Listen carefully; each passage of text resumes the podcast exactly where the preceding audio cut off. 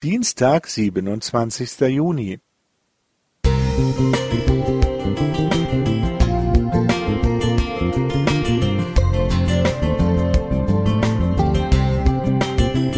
Ein kleiner Lichtblick für den Tag.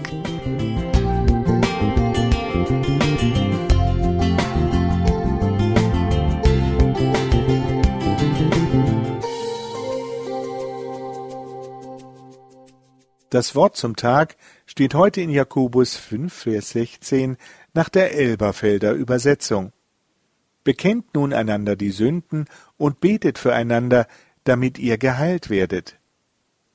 Ich, weiblich 25, beichte, dass ich, als ich sauer auf meinen Freund war, das Wasser in der Küche ständig verstellt habe, während er im Duschen war.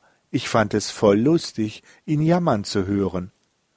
So lautet ein Sündenbekenntnis auf der Internetplattform Dein Beichtstuhl.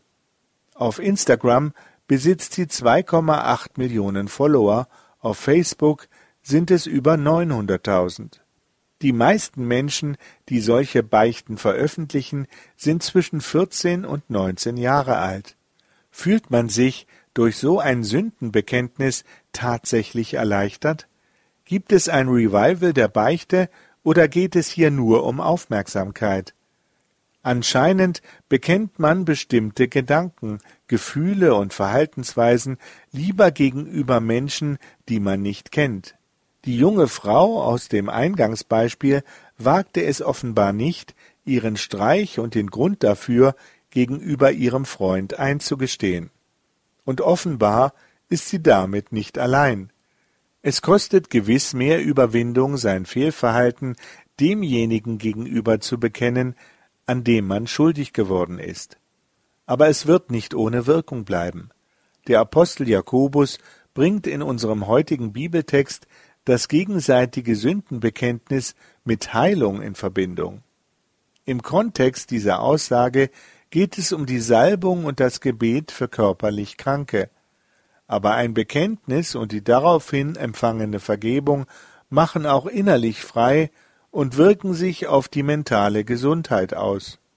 Und die Person, an der man schuldig geworden ist, bekommt die Chance, durch die Aufarbeitung des Geschehens und die gewährte Vergebung frei zu werden.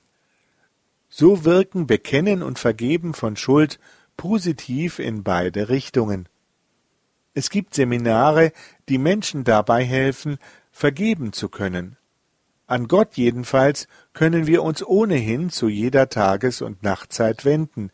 Der Psalmschreiber David beschrieb seine Erfahrung so Ich sprach, ich will dem Herrn meine Übertretungen bekennen, da vergabst du mir die Schuld meiner Sünde. So Psalm 32, Vers 5.